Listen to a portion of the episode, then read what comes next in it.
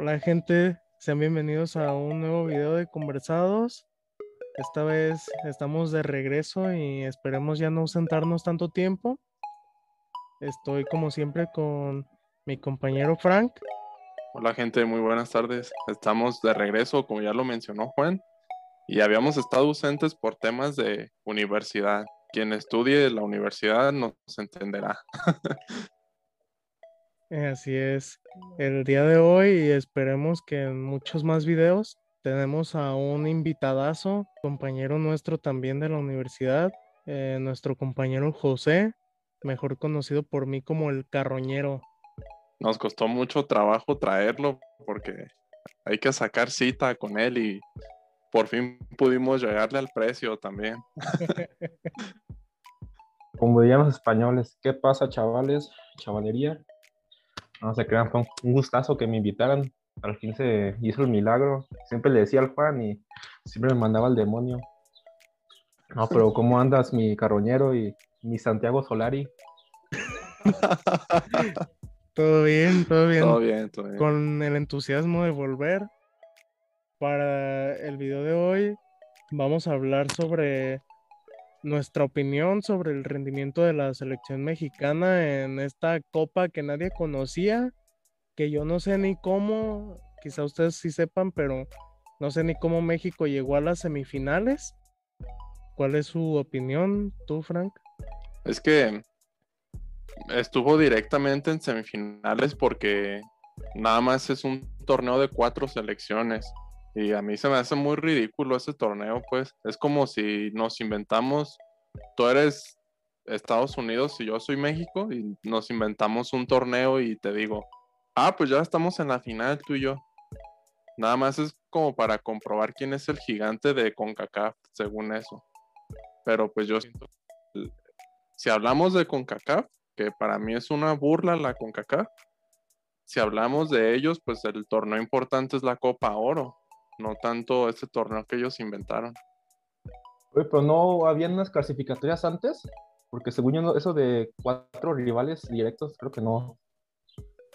Es que yo había visto que según eso había fase de grupos, pero ningún partido se jugó que yo recuerde en fase de grupos, aparte en esa fase ni México estaba en algún grupo o algo, o sea, yo siento que se lo sacaron de, abajo de la manga porque sinceramente no, nunca supe qué onda con esa copa molera. Pero es que no sé por qué recuerdo que hubo partidos de México como contra, no sé, contra Antigua y Bermudas, Nicaragua, ¿ves? Únicos países que nadie conoce. No sé por qué recuerdo haber visto partidos así. Pero bueno, pero es como la UEFA Nation League, que, que más inventan torneos a lo, a lo menso y no piensan en los jugadores, en su salud. Ya ves que varios jugadores europeos se andan quejando de que nomás FIFA inventa puros torneos a lo menso. Y mira, quién lo diría, también América Latina no se queda atrás. Eso que somos tercermundistas y ahí le seguimos la corriente a Europa. Eso sí, sobre el torneo que mencionamos, menciona que el Final Four, que es este torneo, es una competición donde existen dos fases, la de semifinales y la de final. Entonces prácticamente sí es un torneo que se sacaron de la manga nada más para recibir ingresos, yo imagino, porque no, no le veo otra utilidad a este torneo. Bien, creo que, lo, creo que lo más triste es que el cuarto mejor pez de CONCACAF es Honduras. bueno, pero ya hablemos de un poco sobre las semifinales, específicamente de nuestra selección. México-Costa Rica, en donde yo vi a una selección un poco triste, perdida, con miedo contra un equipo que a mi parecer no trae mucho a comparación de la selección mexicana, en el cual se paró, a mi entender, el Tata Martino con una alineación de cinco defensas cuando Costa Rica nada más tenía un ofensivo constante. Entonces, también creo que se hicieron cambios irrelevantes a mi gusto, necesarios. No sé ustedes cómo lo vean. Pues sí, a mí también se me hizo como que innecesario ese parado. Está bien que como director técnico él tenga varias alternativas por esto de que se estudia al rival antes del partido y así, sobre todo en partidos ya importantes como en un mundial u otras eliminatorias. Pero, pues es que yo pienso que por la misma importancia que tiene el torneo, o más bien la que no debe de tener, por eso experimentó con ese parado. Pero en lo personal, a mí no me gusta Edson Álvarez de central. Es un gran jugador, pero cuando juega de contención nadie duda del potencial que tiene. Pero cuando juega de central, sí se le ven muchas carencias y en ese partido quedó en evidencia. De hecho, lo que les iba a decir, que creo que el principal cambio de que se notó ya en Estados Unidos fue lo de Edson Álvarez a contención. Y luego, ¿quién más? Antuna y Arteaga de carrileros, ¿no? Hazme el favor. A ver, pero, ustedes conocían a Arteaga porque yo, la neta, eh. en mi vida había escuchado de ese güey hasta que. Yo sí. Quedó en Santos era muy bueno. Tanto y. La neta, yo ni, ni lo ubicaba, güey, la verdad. Además sé que juega en Bélgica y ya, no qué sé. Y que quedó campeón de Copa porque cierta televisora cada rato lo mencionaba como si fuera la Champions. Cuando jugaba en Santos era muy bueno. De hecho, creo, pues ya ves que para el América todos los jugadores son disponibles. Todo mundo llega al América. Pero sí hubo rumores en su momento de que podía llegar al América. Y eh, a mí se me hacía un muy buen lateral. Ya de ahí fue cuando dio el salto a Europa. Pero sinceramente, ahorita los laterales que hay en la selección, y tanto los titulares como la banca, porque si pones de titular a Gallardo y al Chaca y volteas a ver a la banca donde están Jorge Sánchez y Arteaga, de los cuatro no se hace uno. No, y aparte, creo que ese partido, sinceramente, no menosprecio a Costa Rica, pero Antuna como carrilero, la verdad, yo creo que en lo defensivo, pues no dio a dudar mucho, pero tampoco fue sobresaliente en este partido porque lo de Antuna son los centros y callar al rival cuando van perdiendo, pero fuera de ahí. Con un 4-2 en contra. y ni los centros. ni los centros, ¿eh? ni de extremo el arma. Uy, ¿y Antuna antes de Chivas, dónde estaba? En, el. Sí, Los Ángeles, bueno, en Los Ángeles, pero era propiedad del City, creo. Sí. Entonces, también destacar lo que hizo Henry Martín, o sea, nada. la verdad, sí, creo que la ausencia de delanteros matones como Raúl Jiménez sí, sí pesan. Yo creo que se le pudo dar la oportunidad a Chicharito con esto que está haciendo en la MLS, pero lo está haciendo. pero tú sí, tú sí le dabas la oportunidad a Chicharito.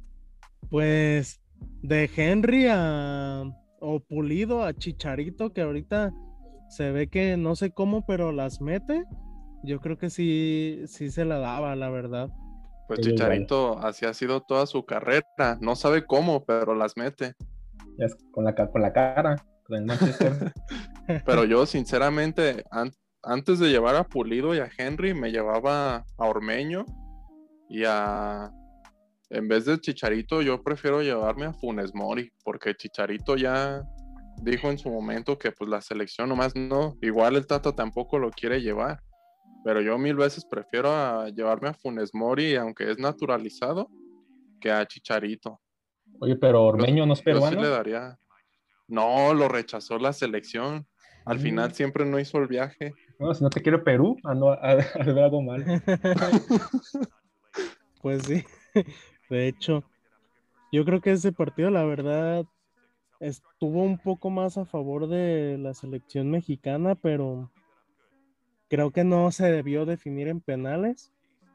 Sinceramente tuvieron para matarlo ahí algunas jugadas. No, no creo que se haya explotado mucho y más porque no lo dejaron al Chucky, o sea, lo traían de bajada pero fuera de eso, creo que no se debió ir al, a los penales, dado que no hubo tiempos extra. Y al momento de que Antuna falló el penal, yo creí que México ya estaba un poco perdido, sinceramente. No, pero Costa Rica es peor que México. Lo, para mí lo único bueno que tiene Costa Rica es Keylor Navas y Keylor no estuvo. Y ni Y el portero que estuvo lo hizo muy bien, pero al nivel de Keylor no. Aparte, yo entiendo que los directores técnicos deben de tener su base ya de, de los 11 titulares, pero sinceramente se le vio mucho mejor nivel a Diego Laines que a Antuna. Entonces, para mí, Laines tuvo que haber ido de titular en los dos partidos antes que Antuna. Se me hizo raro eh, que ya en- con Estados Unidos no fue titular. Y el Antuna sí. Y Y hablando entró de. Laines y luego, luego a mover la, la bomba. De hecho, en, y en el partido contra Costa Rica el- debió haber un expulsado de- en Costa Rica, ¿eh? El único árbitro. Nomás no sacaba amarillas. Luego es, pobre Lozano, güey, casi pierde una pierna. No, bueno, es que el arbitraje de la CONCACAF, sobre Es todo cuando le pitan a México, Y luego, pues también a nivel de clubes, ¿no? Lo que pasó con el América. sí, Un, un pedote ahí. La neta sí. Y ya hablando un poco más ahora sobre esta tan anhelada final que nadie esperaba. ¿Cómo vieron ustedes el partido? ¿Creen que Estados Unidos ya nos superó? ¿La alineación del Tata fue la correcta? Por ahí hubo un tanto de suerte que fue el, el que concretó el Tecatito Corona al minuto uno que parecía porque ya la gente estaba emocionada que no, que México sigue siendo mejor, pero los tres goles analizándolo de Estados Unidos fueron con- en pelota parada. y por errores de México. Exactamente. El penal que muchos dicen no era, y yo también creo que no era, más sinceramente siendo Carlos Salcedo no puedo esperar más. Es que, a ver, vámonos por partes.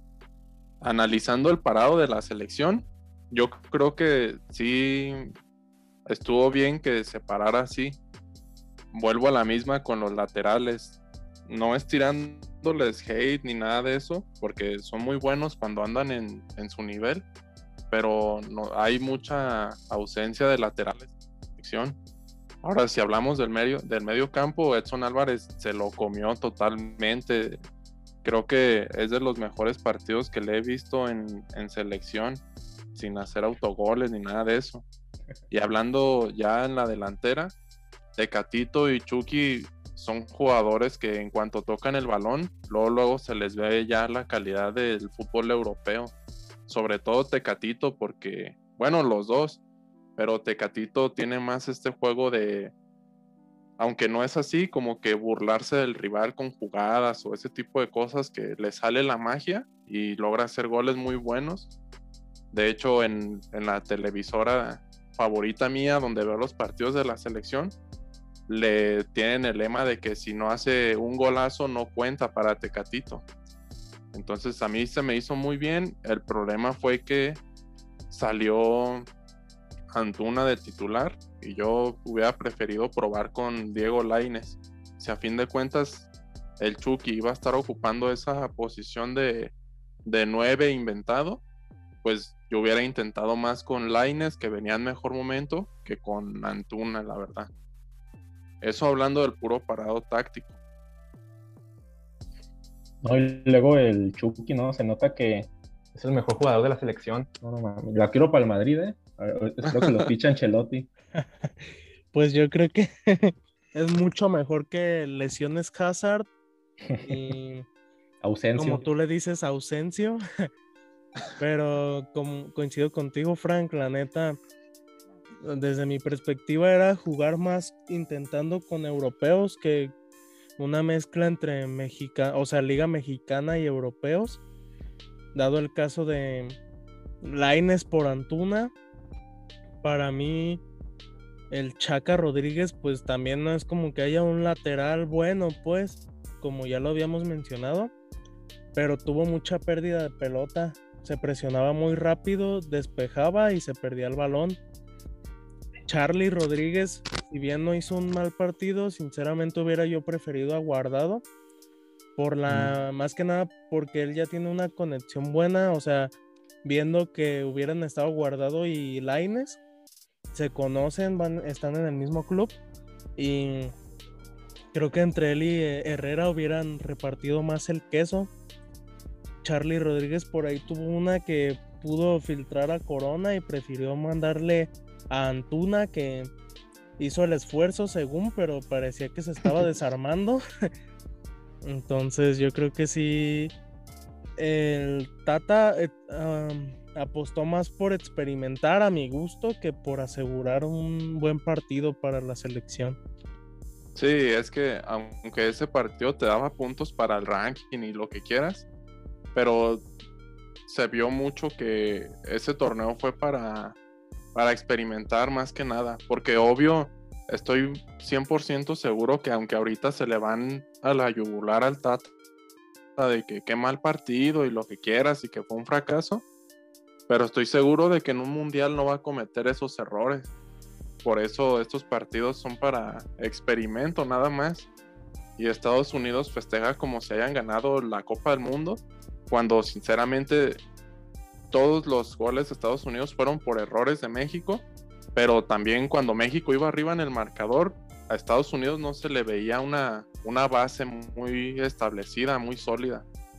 De hecho, hablando de eso que dices del Chaca, Serginho Dest, que es nombrado disque el mejor lateral de la CONCACAF, se comía a velocidad al Chaca y eso que estaba a banda cambiada. Entonces sí hay un problema ahí con los laterales, pero también no creo que Estados Unidos esté sobre todo mejor que, México ahora mismo. Pero es normal que se le ven ese trofeo como si fuera un mundial. Pues la nueva generación, ahí van a tener confianza. Nada, pero Luego se fijaron que a los balones largos México, la defensa de Estados Unidos estaba siempre mal parada. Siempre la Antuna o el Chucky siempre las ganaba todas, hasta el Corona.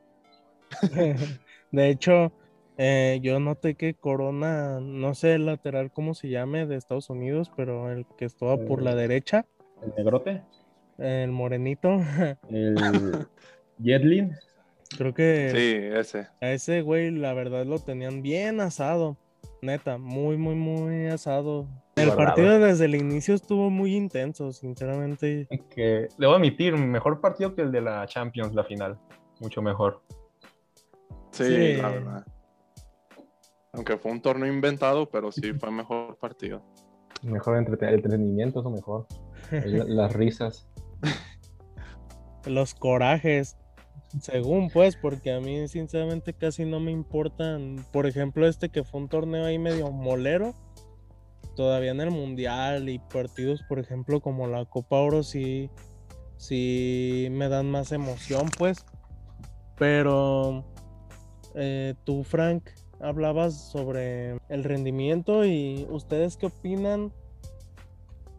Yo he escuchado mucho que hablan sobre ya el cambio de, una generación, dejar a un lado a jugadores como Guardado, como Héctor Herrera, Néstor Araujo, Ochoa. Ochoa, que son jugadores. Ochoa dio creo un buen partido, pero ya son jugadores más por el nombre que digo. Héctor Herrera y la verdad está teniendo un muy buen nivel, pero Araujo, lamentable también. Entonces, ¿ustedes qué opinan ya sobre un cambio de generación? Yo sinceramente ni en una generación nueva creo que haya un buen 9, por ejemplo. Todavía están en proceso de mejorar, pues. Están aprendiendo y creciendo como futbolistas, pero yo no veo un 9 preciso. Se veía que podría ser el JJ, pero él ha ido de más a menos. Es que a mí se me hace bien ese cambio de generación que quieren hacer, porque nos dejamos atrás ya nombres de los que estaban típicos en la selección, que los Hernández, los Layún, los Dos Santos, todos esos ya se fueron por fin, que en su momento también no es como que jugaran muy bien, inclusive me atrevo a decir que me gusta más cómo juega esta selección que la que jugaba en aquellos tiempos.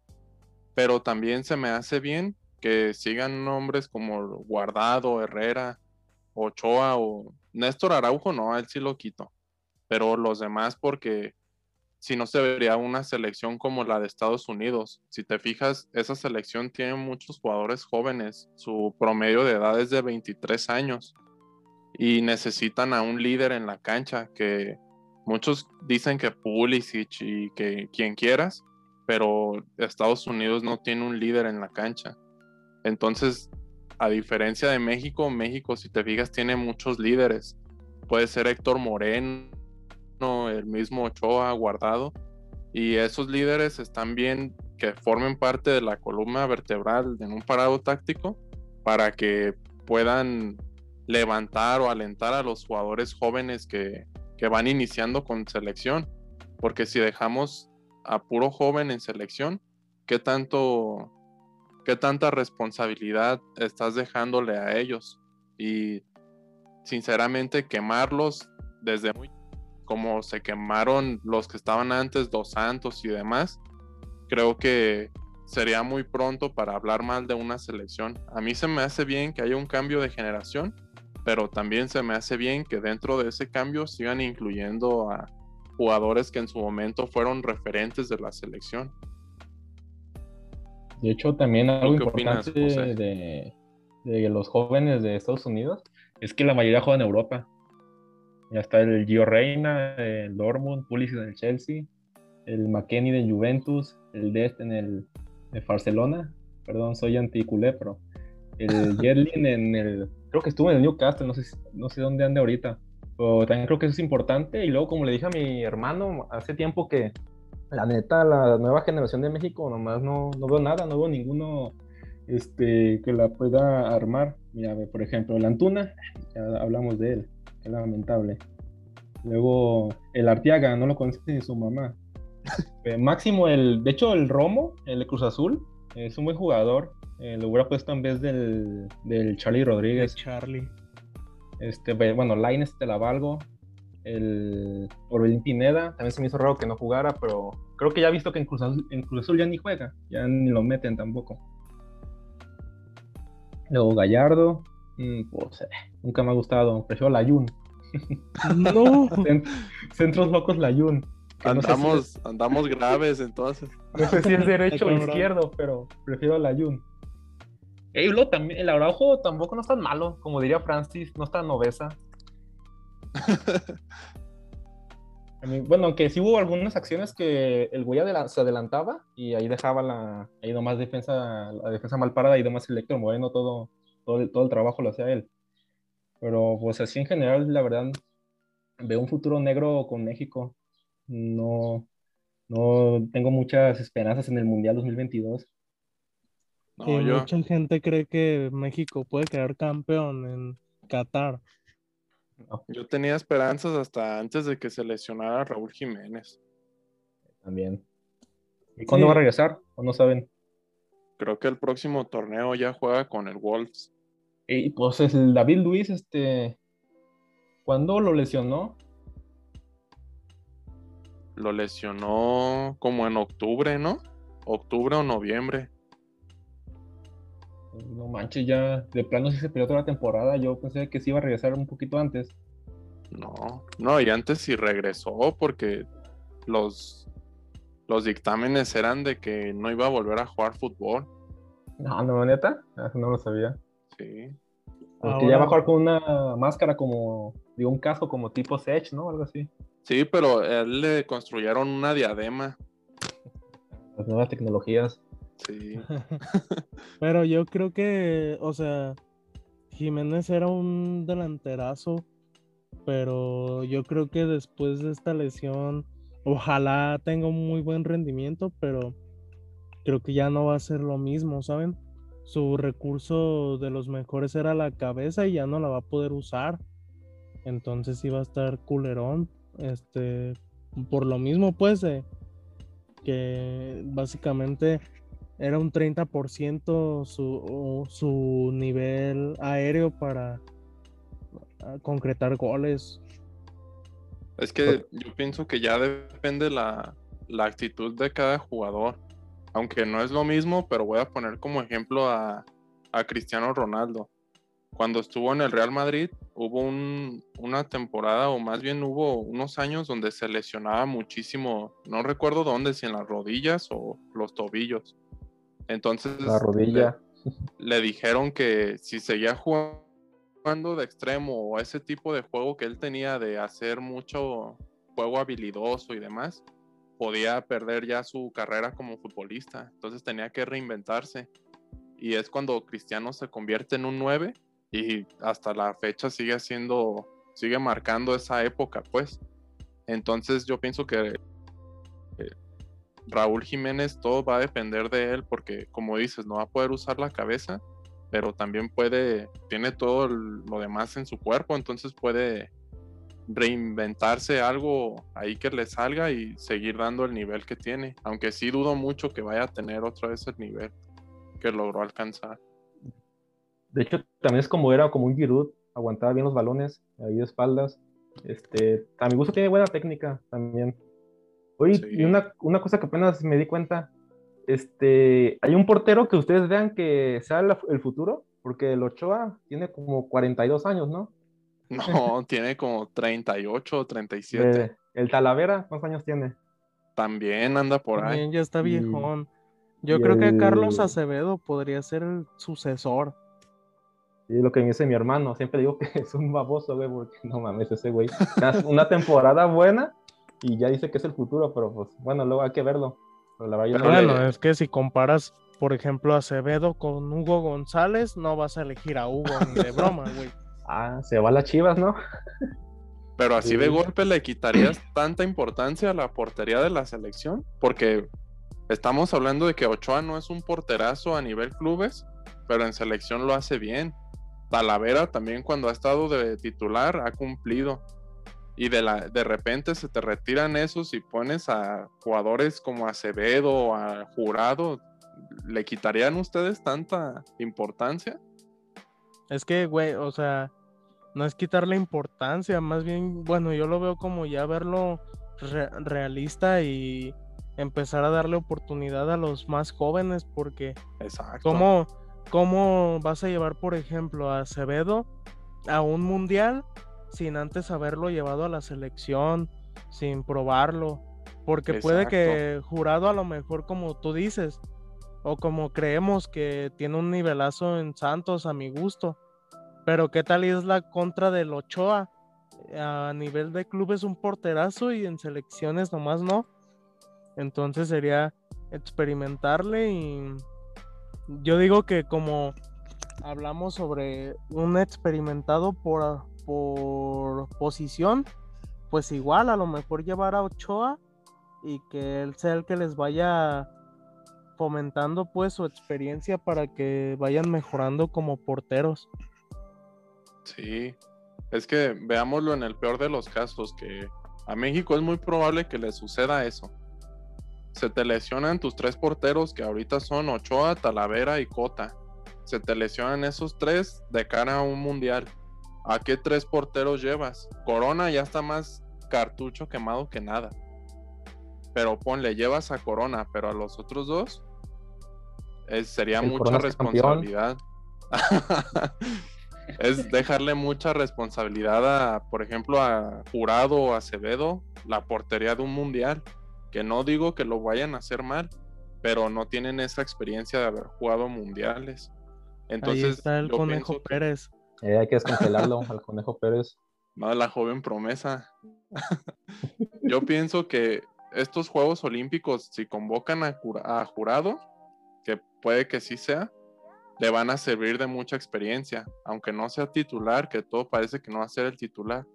Pero ya de cara al Mundial del próximo año, tienen que llevar sí o sí al menos a uno de los porteros jóvenes para que vaya agarrando experiencias mundiales también porque estamos hablando de que en tres años la portería va a cambiar, va a tener un cambio radical y si no hacen algo ahorita se va a notar muchísimo la ausencia de algún portero experimentado.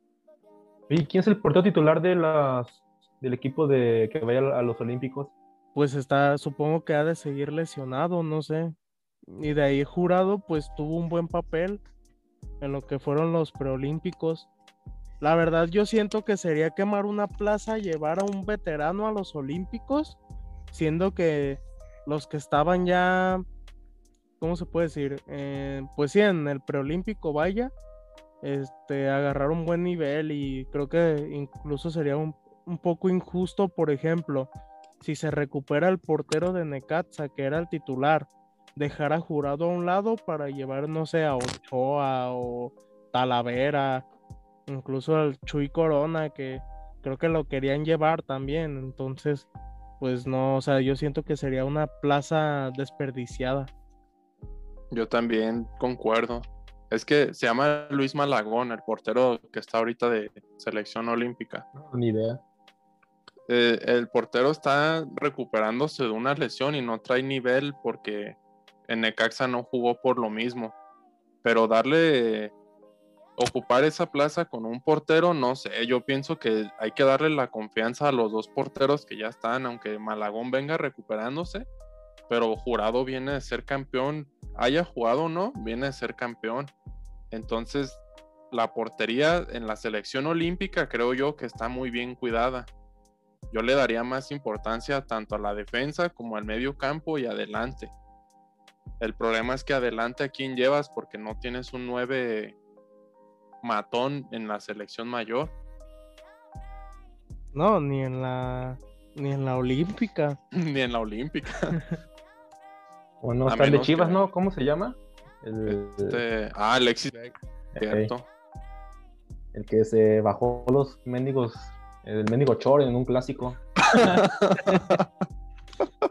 que se mostró al natural. El, el Como- nálgame Dios. como Dios lo trajo al hijo de la. No, bueno, perdón. Ah, ese, ese clásico sí, eh, también me enojé. No, pues en todos los clásicos me enojo. ¿Para qué digo? Pues sí, Pero también tienen al, al Chaquito. A mí el Chaquito me gustó mucho cómo lo hizo en la El bebote. Pero también es como estaba viendo que ese tal Bebote ya lo comparan o lo ponen al lado de, Ha- de Haaland como si de veras tuvieran Nah. europeo. También que, no- que sean realistas. Sinceramente es bueno, pero no a esas alturas, vaya. Pues tiene la misma complexión.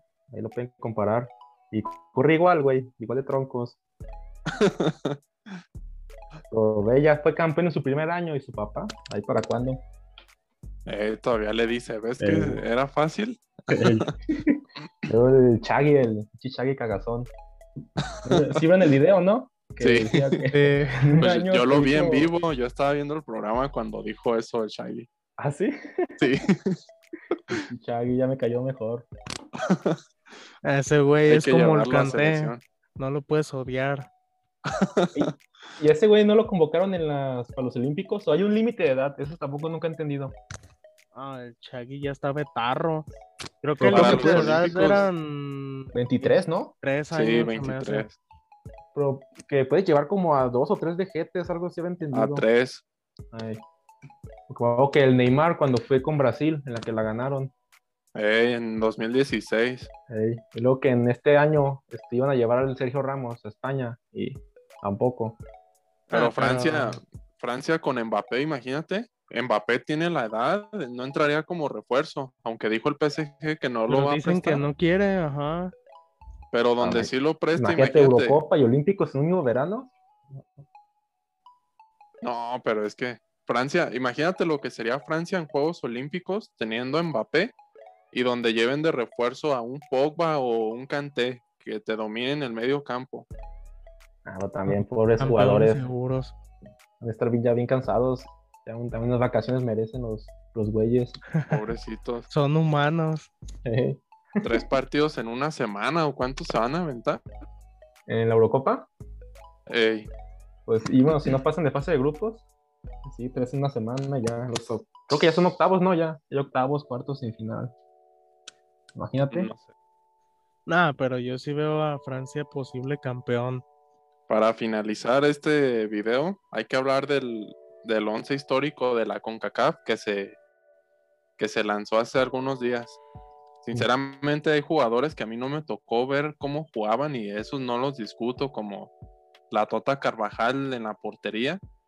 Pero hablar de Carlos Salcedo en la defensa, ahí sí se me hace como que fue un porro que se aventó con la Como- CONCACAF, ¿no? Como que ahí se, se soltó billete para que lo metieran, porque Sí. la neta, ese güey no, ni el mejor defensa en la Liga Mexicana actualmente creo que sea. No, mil veces prefiero poner ahí a César Montes. Ahí hubiera puesto yo a Héctor Moreno en lugar Ah, de ah. Salcedo. El Araujo, ya casi, ya que decir. Sí, La neta. porque el once titular es la Tota Carvajal. y Luego en la defensa tenemos a Rafa Márquez, Claudio Sa- Suárez y Salcedo. Mm. Suárez, pues no me tocó verlo jugar. El- ¿Cómo le dicen el emperador o algo así? Creo que sí. Y pues, Rafita Rafa Márquez, Márquez. pues no se discute que esté No, ahí. él no se discute. Pero también hablemos de el humilde Hugo Sánchez, el mejor nueve de la historia y no nada más de México. Y el próximo entrenador del Real Madrid en unos cinco años. No, ese don me da pena.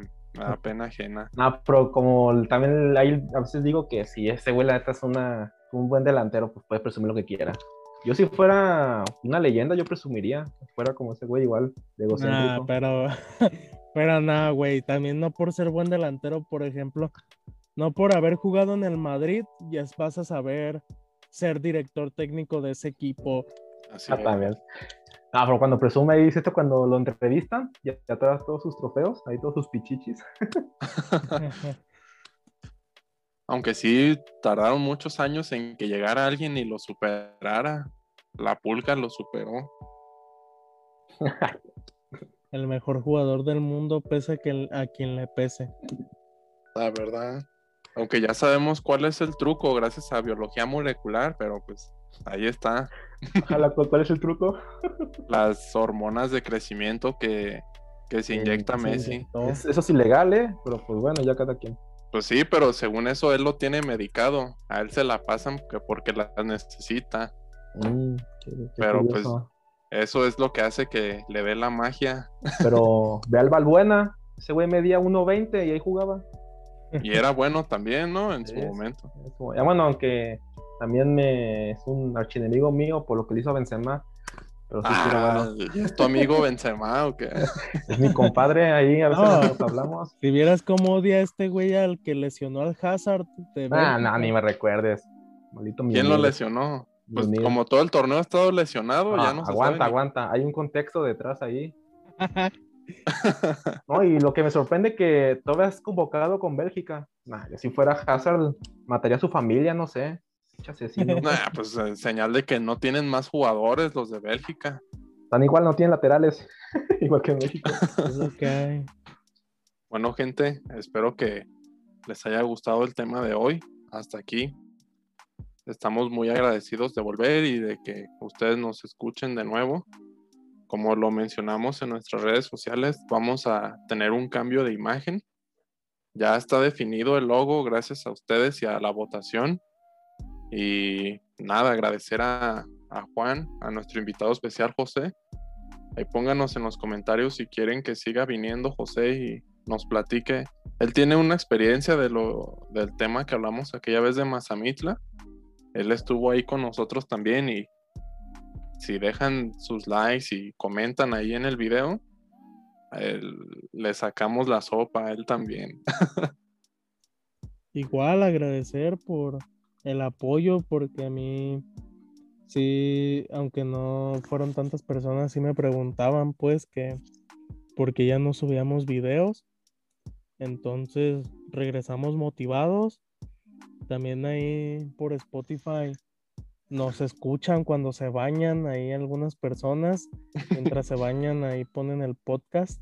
Entonces gracias por todo el apoyo y Esperen video la próxima semana, que ya vamos a ser otra vez constantes. Tú, José, algo que quieras decir para despedir. Pues nada más, bueno, también agradecer a ustedes de que creo que soy el primer invitado, ¿no? Sí. El invitado de lujo de este canal en crecimiento. Ahí lo van a tener suscriptores poco a poco, yo confío en ustedes. No, pero sí estuvo, ¿cuánto? Unos 40 minutos, me la pasé bien. Y pues nada, espero que les guste este podcast y que lo disfruten. Gracias. Eh, muchas gracias a todos Nos vemos a la próxima y bye. Un beso en su queso.